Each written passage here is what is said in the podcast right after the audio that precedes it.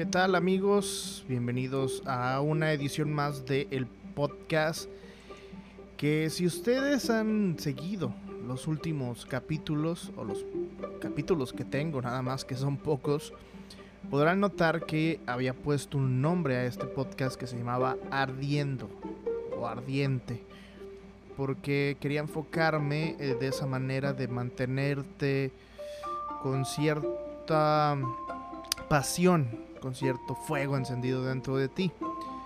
Pero después, analizando un poco mi entorno, mi alrededor, he podido notar que al final todo se resume en algo. Yo, así como tú, fuimos creados para adorar. Así es, somos adoradores. Por eso es que el podcast ahora le puse el nombre de Adorador.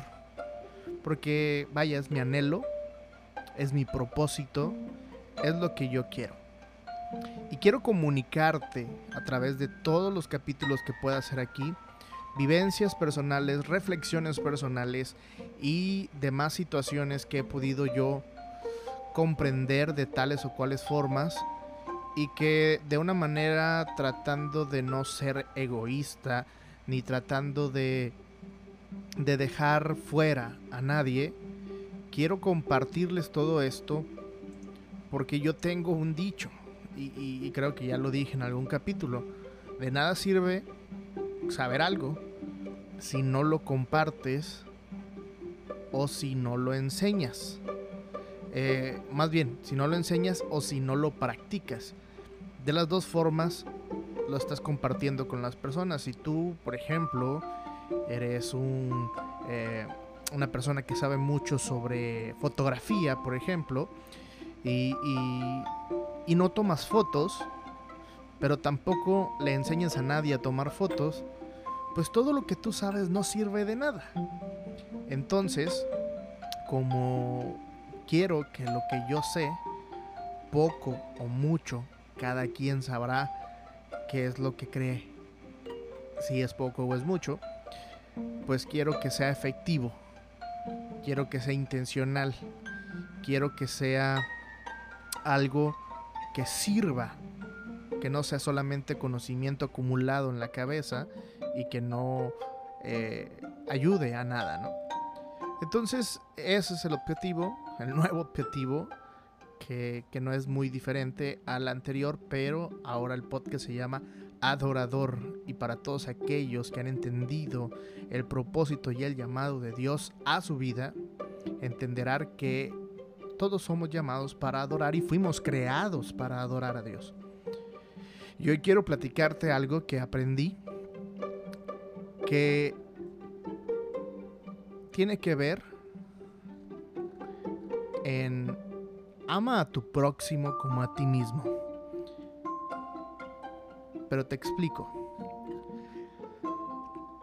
Hay una historia en la Biblia muy conocida por creyentes y no creyentes y, es conocida como la parábola del buen samaritano y la encuentras en el Evangelio de Lucas en el capítulo 10.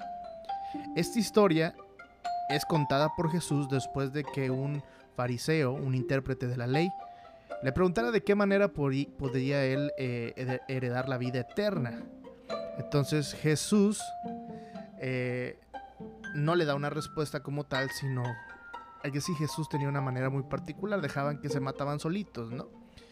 Y Jesús lo cuestiona acerca de los principales mandamientos que el pueblo de Israel tenía en la ley de Moisés, ¿no?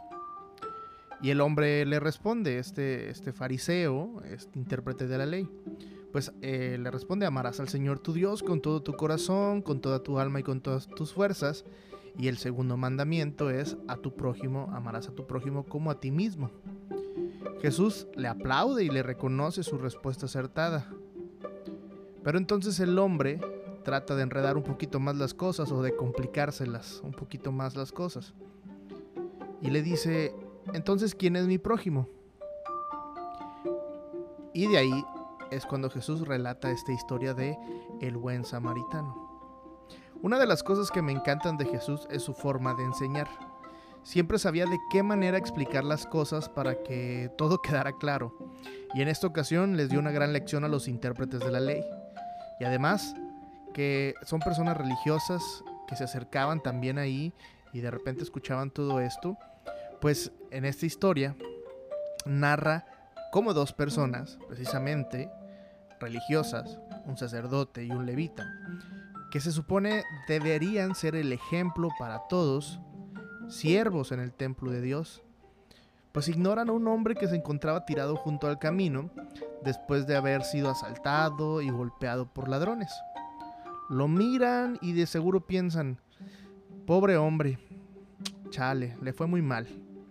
Pero lo único que hacen es rodearlo y continuar el camino. Pero la historia no termina aquí. Además del sacerdote y el levita, hubo un tercer hombre, el cual tal vez era un hombre común, pero tenía una característica en esta historia, era samaritano. Los samaritanos y los judíos no se llevaban tenían cierta rivalidad, no se dirigían la palabra. Y bueno, el tercer hombre que pasa cerca de este hombre golpeado, que era un judío, era un samaritano. Lo miró, lo vio que está ahí medio muerto y dice tuvo compasión de él. No soportó verlo en desgracia, no soportó ver el dolor de esa persona, así que lo levantó de ahí, lo echó en su burro o en su caballo o en su carreta, no sé. Lo llevó al equivalente de un hotel, un mesón o un hostal, no sé, podría ser, para que el hombre descansara en un lugar cómodo y seguro. Y después, como este samaritano tenía que continuar con su camino, se fue, pero dejó dinero en el lugar para que atendieran al hombre y les dijo, si lo que te estoy dejando no alcanza, me avisas y te lo voy a pagar. Muy interesante, ¿no? La actitud de esta persona. Y yo viendo esta historia, pasa algo por mi mente. Y es, ¿qué habrá pasado o qué habrá pensado el samaritano al ver el hombre herido? ¿Qué fue lo que motivó a este hombre para hacer tan gran acto de misericordia? Y lo único que puedo pensar que aquel hombre pensó, vaya, y si yo fuese ese herido, me vendría bien la ayuda, ¿no? Entonces creo que el samaritano ya no vio a un judío herido en el suelo, se vio a él, un samaritano viajero, y no le importó ninguna rivalidad entre los pueblos, pues no se trataba de pleitos entre razas, sino que se miró a sí mismo reflejado en él. Por lo tanto, ese judío era ante los ojos de ese hombre un samaritano, él mismo, ahí tirado en el camino, herido y sin esperanza de vivir. En los últimos días he podido observar cómo es que actualmente nos comportamos como el sacerdote y el levita. Ignoramos la necesidad de los demás y preferimos mantener nuestro estatus, nótese las comillas, aún cuando este pues es muy bajo. Y vamos por la vida trabajando para nosotros mismos y muy pocas veces para alguien más. Pensamos que lo que tenemos es solo para mantenernos a nosotros. Y si alguien quiere salir adelante, pues que le busque por su propia cuenta a ver cómo le hace. Tenemos un corazón duro ante la necesidad y nuestro egoísmo ha superado los niveles y nuestra vida está ensimismada en lo que sucede en nuestro entorno, que preferimos tener oídos sordos y ojos ciegos para no sobrecargarnos de problemas y decimos cosas como, con mis problemas son suficientes como para cargar con los de alguien más. O tal vez el clásico él o ella está en esa condición porque quiso. ¿Quién le manda a tomar malas decisiones? Y pues ahora que pague las consecuencias. Creo que es tiempo de dejar de pensar solo en nosotros y preocuparnos por los demás. ¿Qué sucedería si en lugar de pensar que tal o cual persona está en cierta situación, pudiéramos pensar en que podríamos ser tú o yo en esa situación? Pero que la multiforme gracia de Dios nos ha cubierto y no nos ha permitido estar ahí. Jesús nos, ya, nos ha llamado a amar, así es, a amar a nuestro prójimo. Y parecen palabras muy fuertes. Amar. porque se ha deteriorado el concepto de amar. Y esto conlleva a una entrega. El amar es entregarse, pensar en esa persona que es objeto de nuestro amor antes que nosotros mismos. Y es darlo todo para que esa persona esté bien. Pero como ese fariseo, si te estás preguntando, entonces ¿quién es mi prójimo? ¿Tus padres? ¿Tus hermanos? ¿Tus amigos? ¿Quién?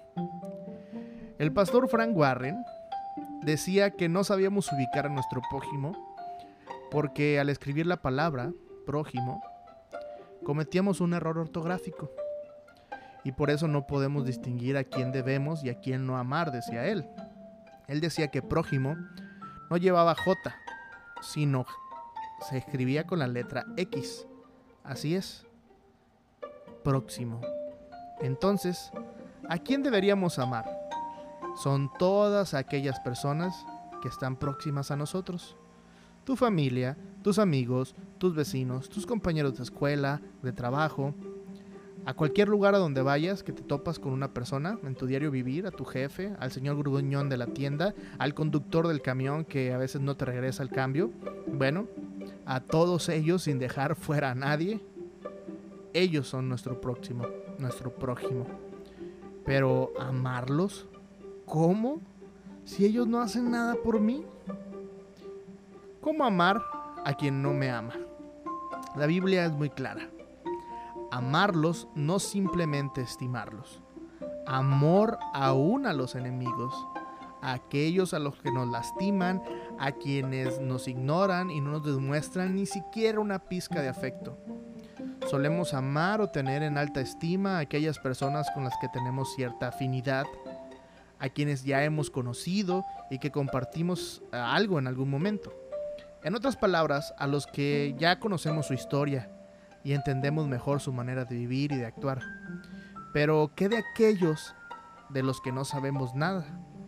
Bueno, Jesús nos manda a amar, no a comprender.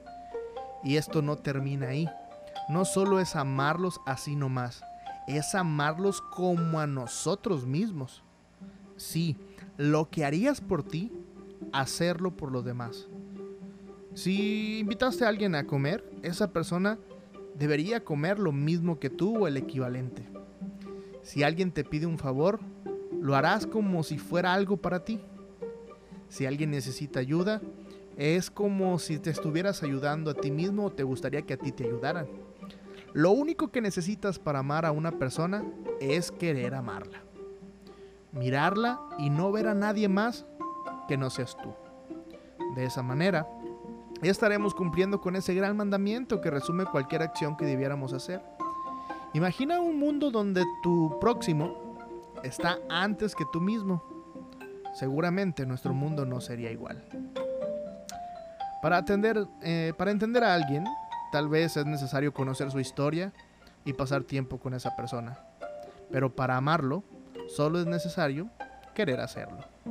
Ahora, antes de comenzar a juzgar a una persona, antes de señalarla, de burlarte o lastimarla, piensa que esa persona puede ser tú, pero que Dios te ama tanto que no permitió que lo fueras. Mírate a ti, no veas a nadie más. Esa persona herida a la mitad del camino, sea cual sea la causa, eres tú. Así que es tiempo de levantar al herido, de curar sus heridas y da más como aquel samaritano para que se recupere. Abraza a quien lo necesita. No dejes afuera a nadie. No permitas por ningún motivo que tu egoísmo sea una barrera para que un herido sea sanado en los brazos de Dios. Para que un sediento beba del agua viva. Para que los ciegos vean y para que el falto de amor reciba el abrazo, y el consuelo de Dios. Mi estimado hermano o hermana, quien escucha este podcast, todo se resume en ama a tu próximo como a ti mismo. Muchas gracias, te invito a seguirme en redes sociales, me encuentras en Facebook, Twitter e Instagram como Alex Arbo MX y espero que lo que has escuchado aquí genere en ti un comentario. Y sobre todo, genere en ti el deseo de ser una mejor persona y de amar al próximo como a ti mismo. Hasta la próxima.